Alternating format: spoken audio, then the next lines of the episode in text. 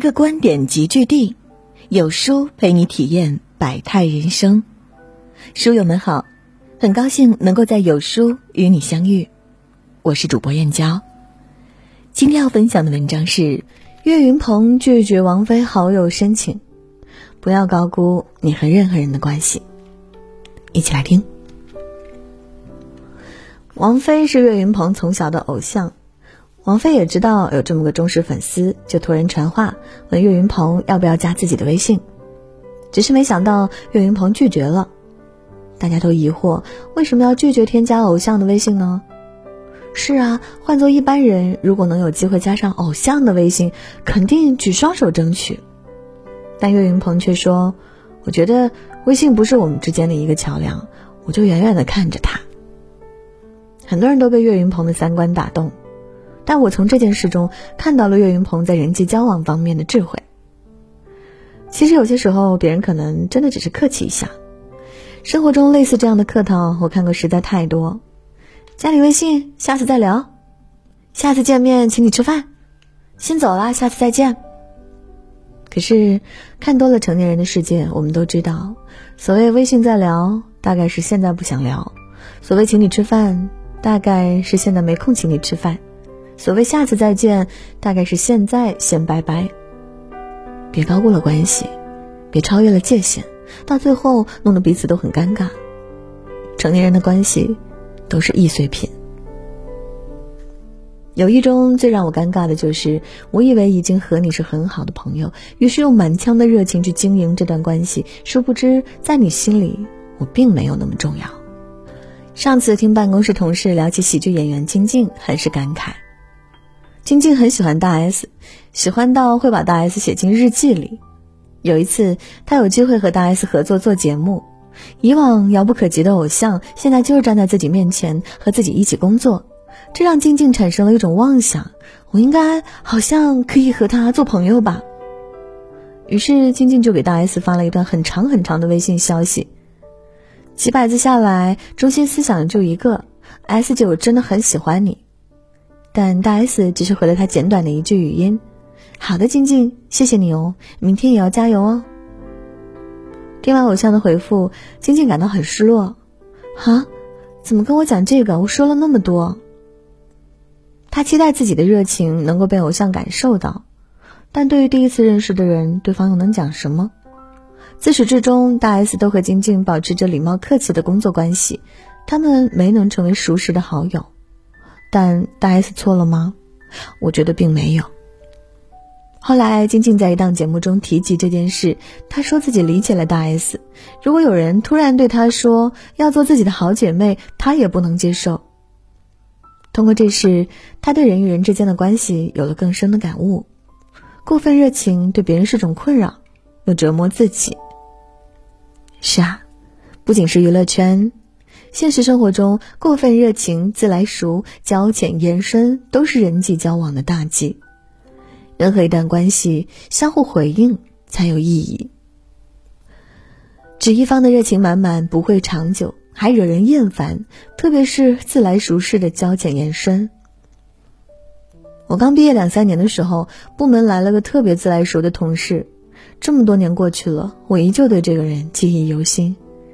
那兄弟入职第一天，我中午和他一起吃饭，还没吃几口就开始向我了解部门的情况。他主动和我说了他的工资，以此为由询问我的工资以及部门其他同事的薪资水平。我当时就惊了，还能这么操作？他不知道公司有规定不能互相打听工资吗？再说了，大家都不是职场小白了，不打听别人的工资是基本的职业操守，这一点也不清楚吗？更何况是在入职第一天。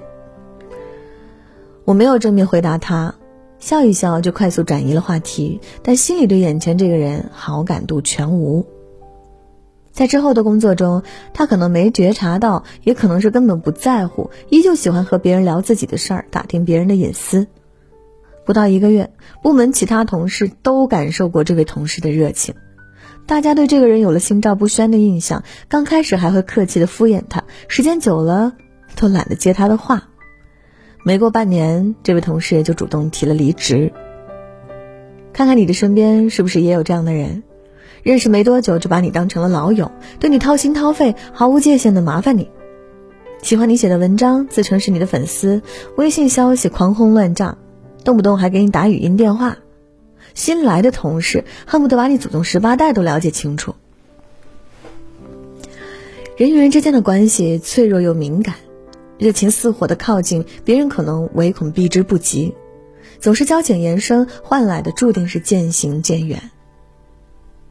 蔡康永说过：“我鼓励大家做一个冷淡的人，过于热情不是维持良好关系的方法。”在我看来，过分热情是低情商，过度打听是侵犯别人的边界。经营关系是门大学问，值得我们每时每刻去学习。如果说交朋友的大忌是交浅言深，那么经营朋友友谊的大忌便是自以为可以天长地久。去年跟着 K 嫂追过几期《向往的生活》。其中一期，任嘉伦问何炅的那段话，折射了很多人对于关系的困扰。何老师，你遇到过那样的朋友没有？你们小时候关系很好，但是因为你事业越来越好，他觉得你们俩之间距离越来越远，然后他就自己疏远你的那种。人家伦说的这种朋友，我们每个人应该都有吧？当年关系好到约定要做一辈子的好兄弟、好姐妹，可时过境迁，不知道怎么就断了联系。各自都退出了彼此的生活，我们会感伤，也会觉得可惜。当年明明那么好，无话不谈，称兄道弟，现在打开和他的微信对话框，一句话删了又打，反反复复，不知道该聊点什么。面对任嘉伦的疑问，何炅是这样回答的：“要接受这个是常态。虽然我有很多朋友。”我也很在乎身边的人，但是我从来没有一个奢望要把任何一个人留在自己身边一辈子，因为这个很难。还有一点很重要的，有的人他来，他就是陪你一段。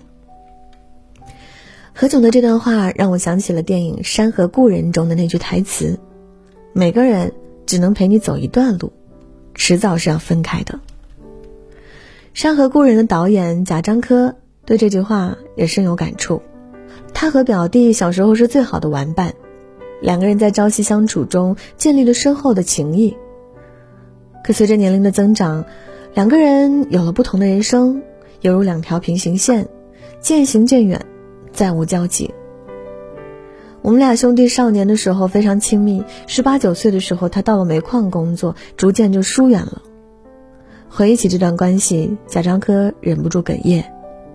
后来回家见面的时候，我们话非常少，非常疏远和陌生，只是偶尔笑一下。其实无论是谁，生活的环境和人生的成就不同了，关系也就慢慢断了。曾经那些共同的经历和快乐，在一次次回忆中被消耗的没了色彩。谁都没有刻意不联系谁，但如果除了回忆，就只剩下尴尬和无话可说，那我们就失去了联系对方的动力。青年作家卢思浩在《愿有人陪你颠沛流离》中写道：“人最不能高估的就是和任何人之间的关系。有些人不去联系，慢慢的就会断了联系。谁都想着各种友情都能够天长地久，却没想到最难的就是保持联系。任何关系不经营、不维系，都有变淡的可能。有些人你拼命想抓住。”也抵不住岁月的拉扯。别把一段关系看得太重，正如蔡康永所说的这句话：“友情是分阶段的，永远不要把友情放在一个不可思议的高度上。有些朋友就是在一个阶段带给自己美好东西的人，互相享受，而不要互相捆绑。人与人相处，期望越大，往往失望越大。”高估自己在别人心里的分量，最终受伤的只能是你自己。著名表演艺术家殷若成曾分享过这样一个故事：他的家族人数众多，所以吃饭的时候很热闹，经常数十个人围坐在大餐桌前。有一天，他想跟大家开个玩笑，验证一下自己在这个家被重视的程度。在开饭前，他把自己藏在了饭厅的柜子里，心里想着大家找不到自己一定会很着急。等大家都忙着找自己的时候，才突然冒出来给大家一个惊喜。但现实和他想象的大相径庭。大家吃的酒足饭饱，谁都没有发现他没来吃饭。让他更失望的是，平时和自己关系很好的亲朋好友也没有发现。等到大家都吃完离席，他才垂头丧气的从柜子里出来，吃一些剩菜剩饭。经过这件事情后，殷若成告诫自己，永远不要高估你和任何一个人的关系，否则就会大失所望。很多时候，我们以为对方和自己一样在意这段关系，却没想到，只不过是自己的一厢情愿而已。曾看过一部影视片段，两个女孩是好朋友，一同去参加艺术高中的入学面试。两个人合作演绎了一首歌，表演完毕，面试官却说：“两位估计是不能一起通过了，怎么办？” A 女孩脱口而出：“我们说好了，要进就一起进，要落选就一起落选。”面试官接着问他：“如果今天合格的是你，你也要跟着朋友一起被淘汰吗？”A 女孩没有丝毫犹豫：“对我们说好，一起走到最后的。”没成想，一直没说话的 B 女孩却说：“我什么时候说过？这只是她自己一个人的想法。”短短一句话，伤人于无形。在面对利益纷争时，不是每一个人都能坚守住初心的。人性复杂，人心难琢磨。感情好的时候是真的好，但谁都无法保证这段关系永远不破裂。关于人际交往，我很认同周国平先生的观点。对于人际关系，我逐渐总结出了一个原则，就是互相尊重，亲疏随缘。互相尊重是成年人交往的道德底线。亲疏随缘，对待任何人就不会过分热情，也不会陷在一段终究要结束的关系里无限感伤。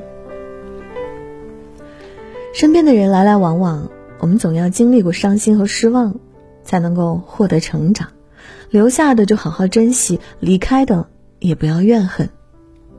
人生那么长，任何人都是你人生的配角，你的中心位，应当一直是你自己。不要高估和任何人的关系，也不低估人性的规则，做一个真正成熟的成年人。别贪心，你不可能什么都有；别灰心，你不可能什么都没有。点击文末视频，愿你的余生能开心一点。记得关注点赞呀！好了，今天的文章就跟大家分享到这里啦。如果你喜欢今天的文章，记得在文末点亮再看，跟我们留言互动哦。另外，长按扫描文末二维码，在有书公众号菜单免费领取五十二本好书，每天有主播读给你听。明天同一时间，我们不见不散。